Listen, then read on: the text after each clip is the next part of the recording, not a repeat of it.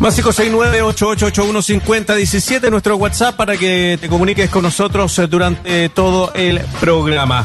La encuesta Data Influye de marzo eh, reportó que las opciones eh, de apruebo se impone levemente con un 39% de las preferencias fraso con 8 en el plebiscito de salida para una nueva constitución. Ante la interrogante, ¿cuál de estos referentes eh, políticos siente usted que le representa mejor? La opción más votada fue ninguno con un 43% seguido, por apruebo dignidad con un 21%, Chile Vamos y Republicanos con un 7% de respaldo. Bastante información para conversar con Axel Callis, sociólogo y director de Tú Influyes. ¿Cómo estás, Axel? Bienvenido. Hola, Marcelo. ¿Está la Lucía también ahí? No sé. Aquí estoy. Ahí la escucha. Y la ve también. Oye, Axel. ¿Cómo está? ¿Tenemos sueño o no? ¿Estamos medio cansados no? Para ser abril. Sí. Marzo nos golpeó fuerte. Sí. Nos golpeó Marzo. Yo estaba, yo estaba pensando en eso mismo, es como si estuviéramos en... ¿Sí? Eh, eh, o sea, eh, es que el problema es que el verano para mí fue demasiado corto. Mm. Claro. Diez días ahí en Tongoy nomás y no el cambio de gobierno, mm. el programa, el anuncio de los ministros, los subsecretarios, la cuestión fue muy desgastante. El regreso, eh, claro, al, a la contingencia política ha sido desgastante sin contar lo que está pasando a nivel mundial, ¿no es cierto? Más las crisis económicas y lo que afecta al bolsillo de la gente. ¿Cuánto de eso, y a propósito que lo mencionas, se puede estar expresando en, en el malestar en las encuestas? Eh, a mí me, me, extrañó que en general los medios no tomaran algo que para mí fue muy evidente, no solamente en nuestra encuesta, sino que en otras, que es que hay una percepción de deterioro económico bastante grande. En, en, en la nuestra, en un mes, varió eh, las personas que declaran tener una situación mala o muy mala, casi un 8, un 10%, no me acuerdo, pero subió mucho de un mes a otro. Mm. Yo no sé si por el efecto marzo, pero se siente ah. que hay una situación económica muy mala eh, y se está formando un, cóctel que no es bueno ni saludable eh, para el gobierno ni para las personas, que es cuando hay una percepción bastante generalizada de no control del orden público y, em, y una inflación con, con eh, ralentización económica. Hay una, hay una diapo, no sé si ustedes vieron una lámina donde le preguntamos a las personas cuáles eran las eh, dos eh, debilidades políticas, por dónde podía venir, por, por, dónde se podía debilitar el gobierno, y claramente aparece el tema del orden público, aparece la Araucanía y la situación económica. Es decir, eh, es bastante patente. Y yo creo que eso puede estar salpicando también a algo a la constituyente. Claro. Sí, que mm, hizo otro punto que hemos vivido, claro, el gobierno lleva tres semanas recién, eh, vamos a cumplir la cuarta ya, vamos a cumplir el mes eh, desde que asumió el presidente Boric, pero ya hemos visto que el tema, eh, la Araucanía, eh, han ido dos veces y han sido rechazados dos veces. Eh, siguen los incidentes en la región metropolitana, todos los viernes hay un grupo de personas que se toma la Plaza de la Dignidad e impide el traslado y también eh, con una protesta que es más bien violenta. Y eh, el tercer punto, que es una cuestión que se viene extendiendo ya desde el año pasado y que parece que no va a tener eh, una solución pronta, que es la inflación. Hemos visto hoy día, por ejemplo, el litro de aceite, cuánto ha subido, cuánto va a subir el pan, qué sé yo. Eh, son unas cuestiones que también te ponen, eh, en, eh, a ver, ¿cómo, ¿cómo decirlo? Te ponen eh, medio inquieto ante el futuro y más encima si se acerca una, una constituyente o por lo menos votar en un plebiscito donde tampoco estamos muy enterados de lo que suceda, puede ser, como decías tú, Axel, como un cóctel eh, más o menos complejo del gobierno del presidente Boric. Bastante, porque de hecho eh, en una de las diapos, en una de las láminas, nosotros preguntamos cómo evaluó usted las primeras semanas del nuevo gobierno y un 50% pone que por debajo de las expectativas. A ver, nada de lo que está ocurriendo es una sorpresa. Yo mm. personalmente, no voy a hablar por otro, desde el, diciembre, eh, enero y febrero dijimos en todos los foros que tuvimos que el tema del orden público y la crisis económica la venían anunciando los economistas desde septiembre, octubre, que se iban a acabar los IFE, que se iba a agudizar el tema de la inflación, o sea, y después vino la guerra, eh, no es que no se vea venir, eh, eso estaba ah, puesto y de hecho eh, el tema de con respecto a la Araucanía era del todo evidente, tanto así que el, primer viaje que hace la ministra de Interior es al viaje fallido a, a Temoculcuy cuando le, hacen la demostración de fuerza mm. con balazo. Acá nada de lo que está ocurriendo es una sorpresa. Nosotros, eh, en esta en esta diapo, nosotros le preguntamos a personas, bueno, eh, ¿qué situación puede debilitar políticamente el gobierno? Que en el fondo le estamos diciendo cuáles son sus preocupaciones y eh, inflación y bajo crecimiento eh, tiene entre las dos menciones un 37% y manejo del orden público un 32%. Y después viene el conflicto de la Araucanía que tiene eh, un 21%. O sea, estamos hablando de temas que estaban todos en, en, la, en la parrilla de lo que bien con las declaraciones de Isque sobre... Y yo creo que eh, lo que em, ejemplificariza o que amplifica es la cuña y la, reunión de prensa o la vocería que hizo ayer el presidente Boric, que aparece hablando de política. Mm, claro, aparece hablando de la Convención Constitucional. claro, perdón, y quiero agregar otra cosa. Y acá, porque acá no es que uno haga análisis de lo que sucedió eh, con el diario el lunes. Eh, el 26 de marzo, eh, o 26-27 de marzo, Giorgio Jackson, sin, el ministro Giorgio Jackson, sin que nadie le pusiera una pistola en el cuello, sin que nadie le dijera algo, dijo, la suerte de la, del plebiscito salida está estrechamente vinculado a lo que pase con el gobierno. O sea, se comprometieron los dos resultados. Y, y yo fui el primero que salté diciendo, ¿qué pasó acá si esto eran cuerdas separadas? O sea, toda recomendación política indicaba que el gobierno tenía que ser prescindente del resultado, aunque todos crean y se sepa que están vinculados, pero hay cosas que no es necesario explicitar. Sí, de hecho yo creo que la declaración que dio ayer Gabriel Boric tiene que ver un poco con eso, tiene que ver con las, con las ah, alertas, sepárense, separen el gobierno de la Convención Constitucional, ¿tú lo leíste igual? Sería el primer fracaso, así que se rechaza. Pero es que, es que fue un error muy grande. Mm. O sea, yo tuiteé el 27 de marzo, el mismo día que digo, digo acá uno eh, se, se, casa eh, con una suerte, claro, porque me imagino que dijeron, no, si la prueba va a ganar lejos, o, todo el mundo identifica que nosotros estamos unidos. No, no todo el mundo estaba identificando eso. O sea, uno podía sospechar eh, que el gobierno y la suerte del gobierno estaba muy vinculada, pero uno podía como gobierno mantener las cuerdas separadas, decir, bueno, nosotros, el proceso constituyente, somos respetuosos, es un poco lo que intentó hacer Piñera, que tampoco le, resultó, porque al final, en, el plebiscito de entrada, el, el gobierno se metió dentro del rechazo. No sé si se acuerdan, o sea, mm. el gobierno pesaba un 15, un 18% en ese minuto y el rechazo se achicó aún más cuando el gobierno devaluado eh, se mete dentro del rechazo y después el rechazo se mete dentro del gobierno cuando siguió lo que siguió.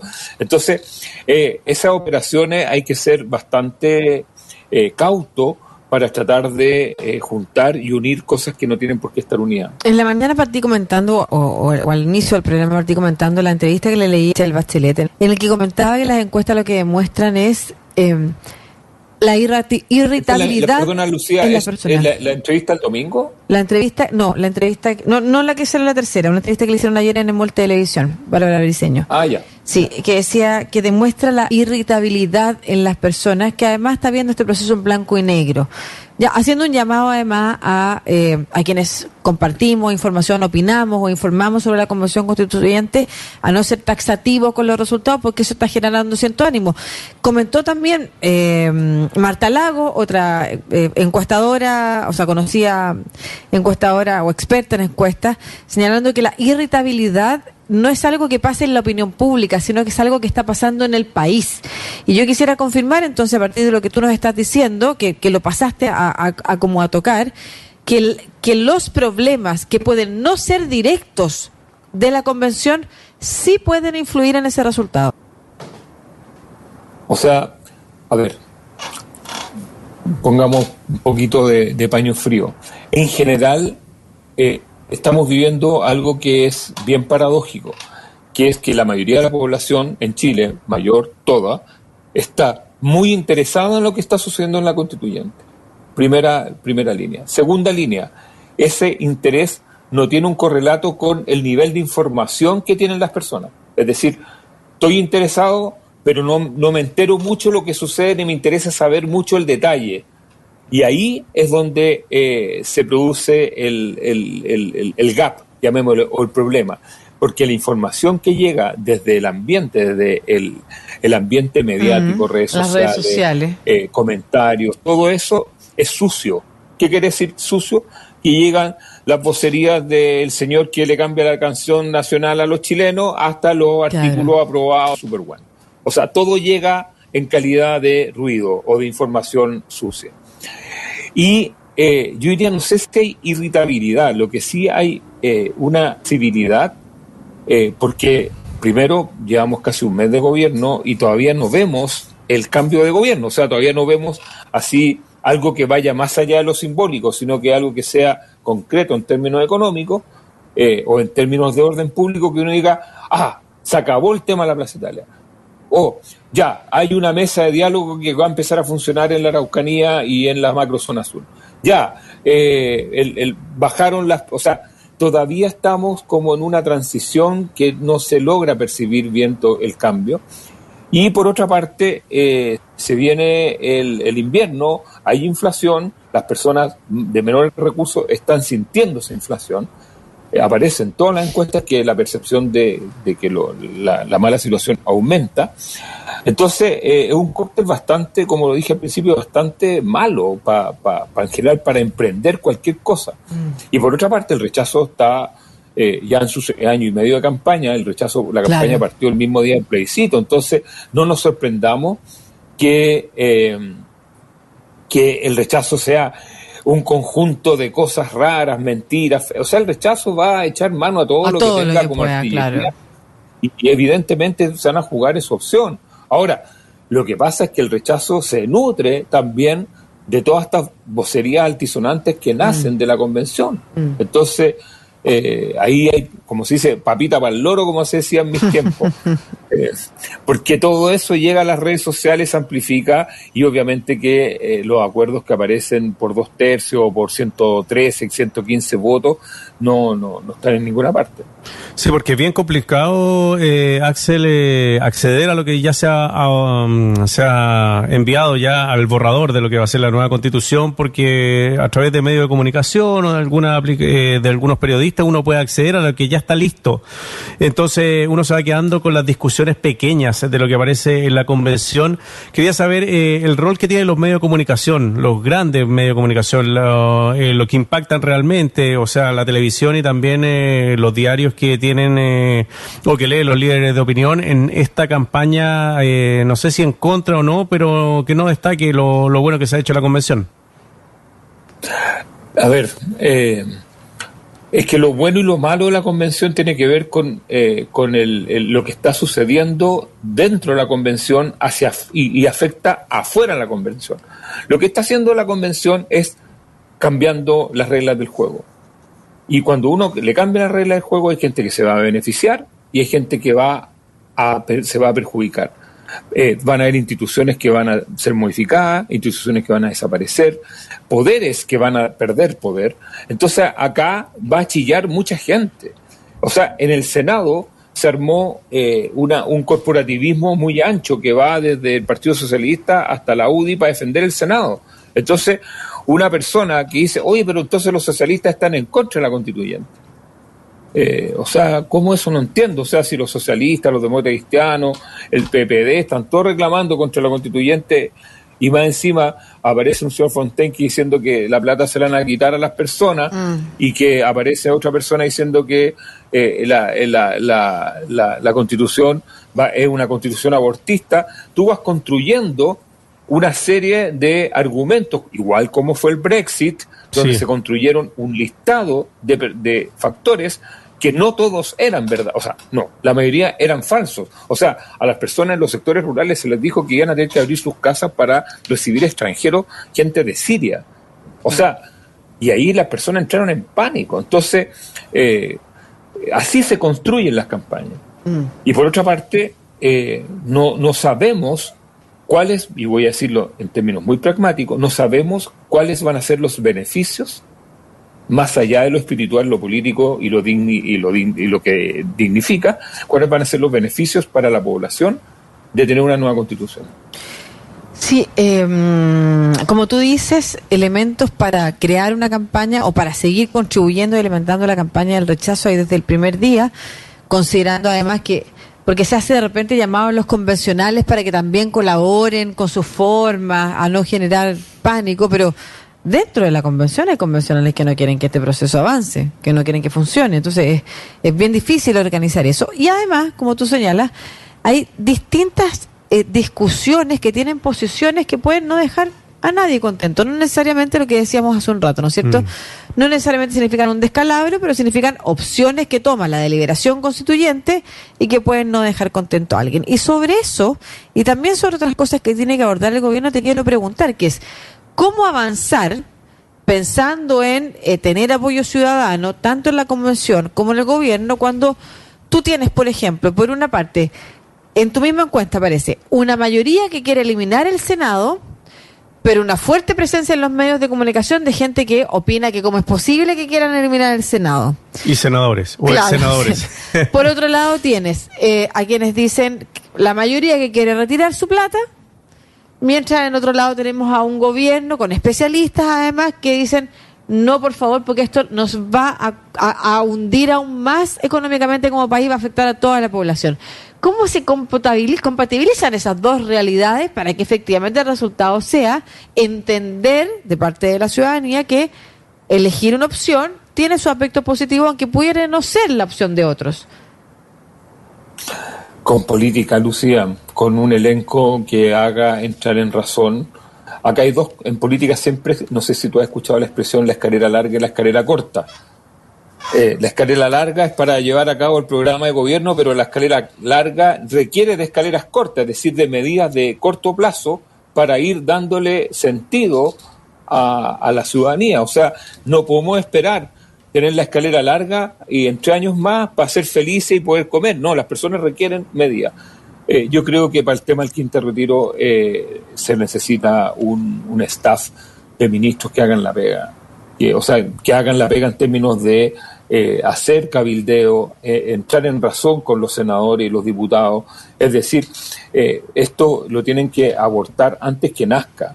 Lo más, porque no hay nada peor que el gobierno parta con un quinto retiro, porque se le desarma la estantería de la misma batalla que dio Marcel cuando fue al Congreso hace tres, cuatro meses atrás a decir que era una irresponsabilidad y el Partido Comunista le quitó el piso. Entonces, hoy yo como elector, no sé si el Partido Comunista está a favor o, mm. en contra del quinto. Eso conversábamos. Lo han dejado mucho en punto suspensivo. Entonces, si uno de los partidos ejes del gobierno no tiene claro su postura, eh, poco espacio le quedan a los ministros del mismo conglomerado o de la misma coalición de gobierno para desincentivar a los parlamentarios para que eh, echen para adelante. Acá eso se logra con eh, con muñeca, con, mm. haciendo negocios políticos. Perdón la expresión, pero es así. Sí, y tampoco ha sido claro el gobierno en que mm, con este posible quinto retiro seguiría aumentando el tema de la inflación y seguiría aumentando el tema de los precios. O sea, seríamos, con el mismo sueldo seríamos cada vez más pobres. Por este que se ha acusado también una de las causas de la inflación tiene que ver también con el alto nivel de circulante. Pero como dices tú, Axel, no ha habido tampoco un anuncio eh, salvo alguna noticia que han aparecido en Diario Económico, de que el gobierno, claro, extendería el IFE y, aportaría ayudas a, a específicas personas, mujeres, jóvenes y personas adultas mayores de 55 años que no han encontrado trabajo. Eso tampoco ha sido tan eh, vociferado por el gobierno. Exacto, o sea, tienes tú toda la razón, Marcelo. El problema es que eh, en la ciudadanía está a sangre y fuego eh, como algo tremendamente potente que los retiros significan liquidez no solamente para los que la retiran, sino que para toda la población. ¿Y por qué? Porque se produce un efecto de chorreo de ciertas eh, industrias, de ciertas eh, áreas de económica. O sea, cuando hay retiros, encontrar maestros es casi imposible. Cuando hay retiro, encontrar material de construcción están en las nubes. Cuando hay retiro, porque no es solamente, eh, como te decía yo, la persona que se beneficia que el que retire. Los que más están interesados en que se retire la plata son las personas que están, realizan y los eh, ofrecen los productos para que se, la gente se gaste los retiros.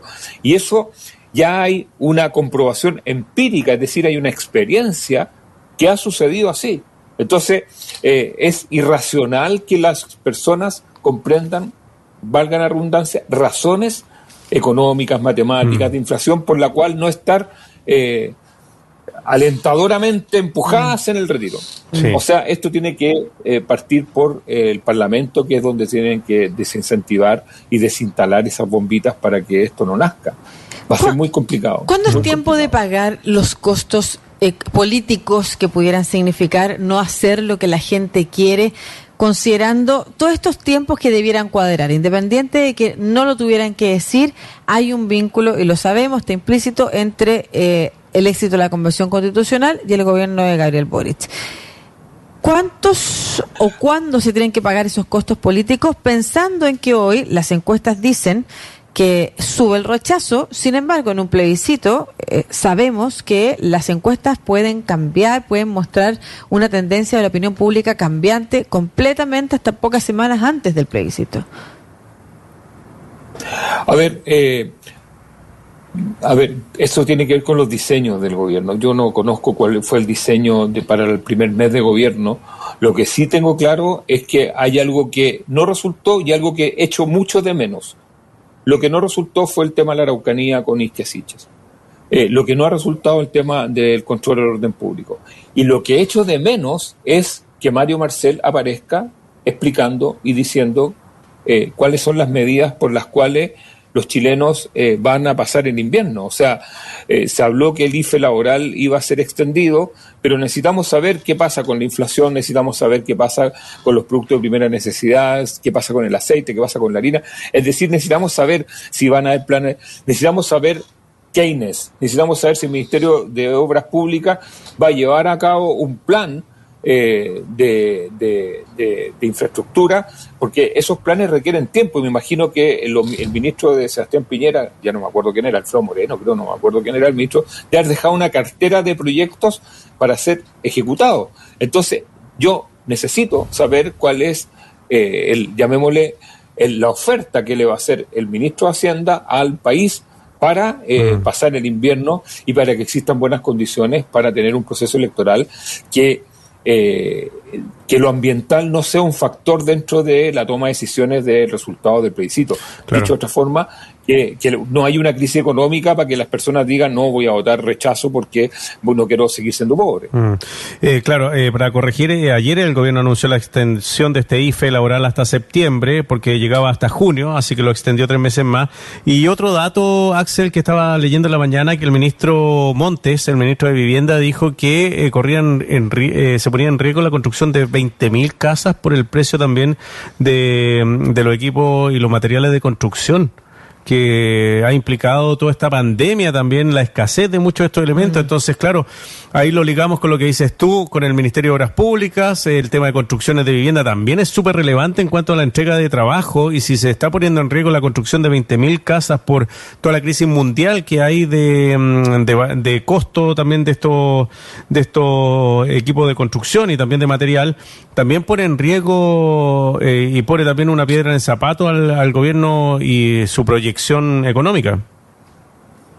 O sea, lo que va a seguir es aumentando los campamentos, que ya eh, no sé en cuánto vamos, 600, 700 nuevos, eh, y van a seguir habiendo más tomas y va a seguir habiendo más subdesarrollo en las comunas periféricas y en las comunas eh, de, Santiago, porque, o no de Santiago, de Santiago y regiones, porque donde hay un campamento, el municipio se tiene que hacer cargo de las personas que están en ese campamento, no no de urbanizarlo en el corto plazo, pero todos sabemos que hay campamentos que llegan para quedarse. Y eso implica una presión sobre los sistemas de los servicios municipales en los cuales no tienen presupuesto. Entonces, son muy malas noticias porque no solamente es que suba el precio de los materiales de construcción, el problema es que sube el precio del terreno también.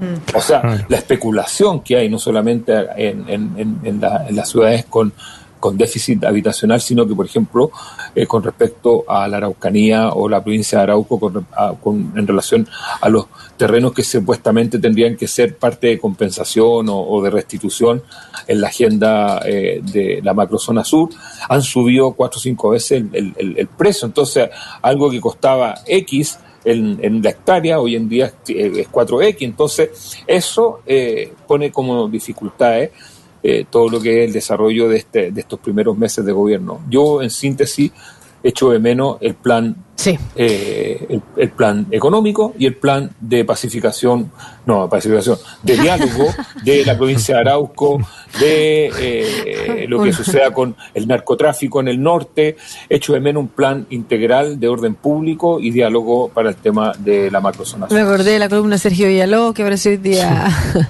Oye. Sí, por eso estaba leyendo el tema de, sí, por eso me, se me, sí, eh, clave, clave lo que está señalando, porque además yo entiendo, esto, esto no, es, no, es para una respuesta profunda, pero entiendo que en invierno además tienden a bajar eh, las, eh, los apoyos de las presidenciales. Como que los ánimos relacionados con las estaciones también influyen en, mucho. mucho. Entonces, si no... Es que, normalmente eh, baja, baja, baja la calidad y la cantidad de trabajo. Además, claro, o sea, es súper importante este diseño eh, que haga el gobierno no solamente para su eh, propia valoración de parte de la ciudadanía, sino que también para ese otro gran proyecto que como país estamos teniendo, que es la Convención Constitucional. Muchas gracias, Axel Caí, sociólogo y director de Tu Influyes. Un abrazo. Cuídate. Chao, Lucía. Chao, Marcelo. Cuídense. Un gusto. Chao.